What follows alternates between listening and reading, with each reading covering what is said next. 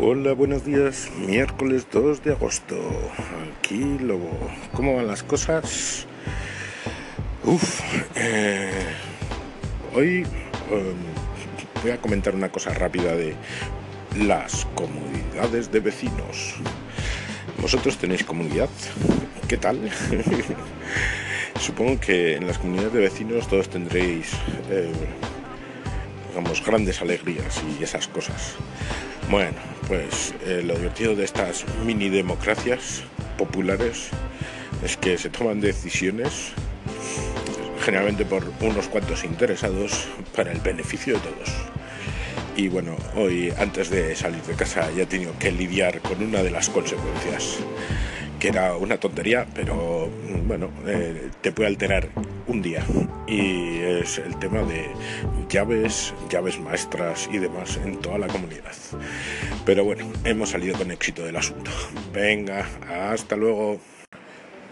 Pues el problemilla en nuestra comunidad hoy era que en la anterior eh, Asamblea General se votó poner eh, cerraduras de llave para la puerta del garaje, porque nuestra puerta del garaje solamente se puede abrir con los mandos a distancia.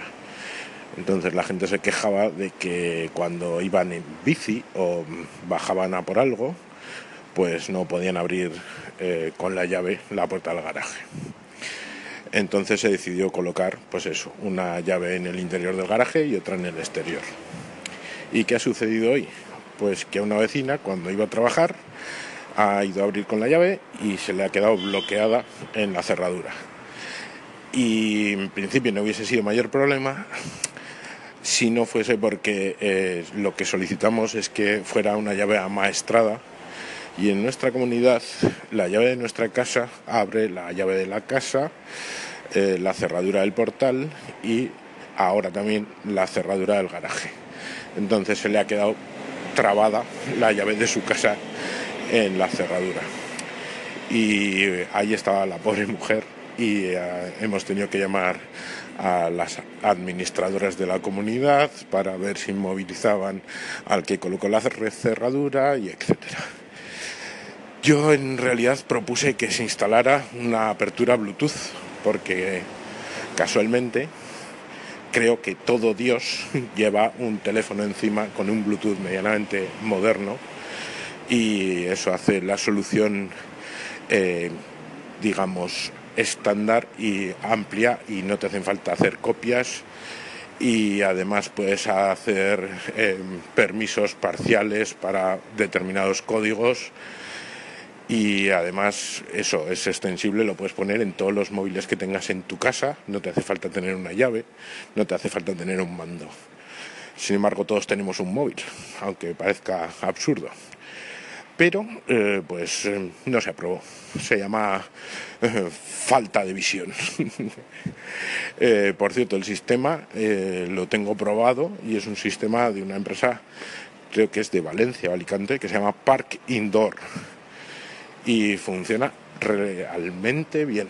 Y tienen un paquete especial para comunidades de vecinos que gestiona el administrador de la comunidad dando códigos y dando a esos códigos eh, tiempos de caducidad. Es decir, si tú tienes un vecino, eh, le das un código y le dices eh, caduca en el año 2050. Y si no, pues le puedes decir que dura pues un mes o una semana o lo que quieras. Venga, hasta luego. Hola, ¿qué tal? Bueno, con respecto a lo de la llave Bluetooth para el parking, la verdad es que está genial. Es una solución muy interesante. Yo, o sea, imagino que, podía existir, o imaginaba, pero la verdad es que es una cosa que no había mirado nunca y ahora que has explicado cómo funciona, es espectacular.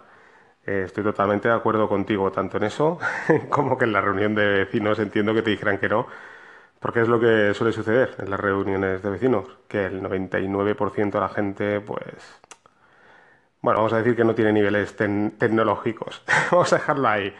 Entonces, imagino que serías uno de los pocos que, sabe, bueno, que conoce Bluetooth, quizás sí que haya más gente, pero bueno, ya, ya, ya me entiendes, que a nivel tecnológico la gente no es que sea muy avanzada.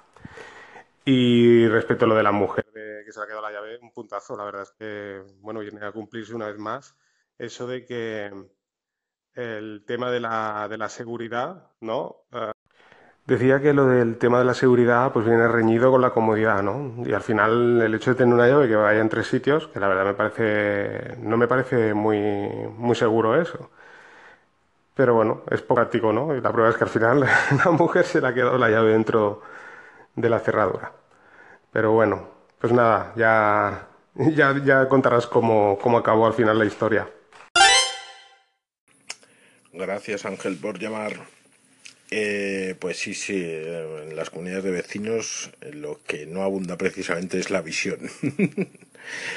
y menos la visión tecnológica. Y he de confesar una cosa, así entre nosotros. Y yo es que soy presidente de comunidad eh, casi profesional ya. Eh, lo fui en mi anterior comunidad durante cinco años, desde que llegué y lo llevo siendo en esta desde que mm, entramos a vivir. Y la verdad es que me gusta porque mm, controlo eh, todo lo que pasa con una comunidad en la cual eh, se mueve mucho dinero. Nuestro presupuesto anual son 117.000 euros y eso es mucha pasta. Y hay un, y el gasto de dinero pues es muy importante. Y no sé eh, eso. Me apetece me apetece me apetece. Y aparte es una forma también anónima de eh, servir a los demás aunque parezca ridículo pero bueno eh, ahí estamos. Y respecto a lo que ha pasado con una llave pues cuando me entere ya meteré una cuñita por aquí. Eh, ya son casi las 12 y es hora de irse. Venga, hasta mañana.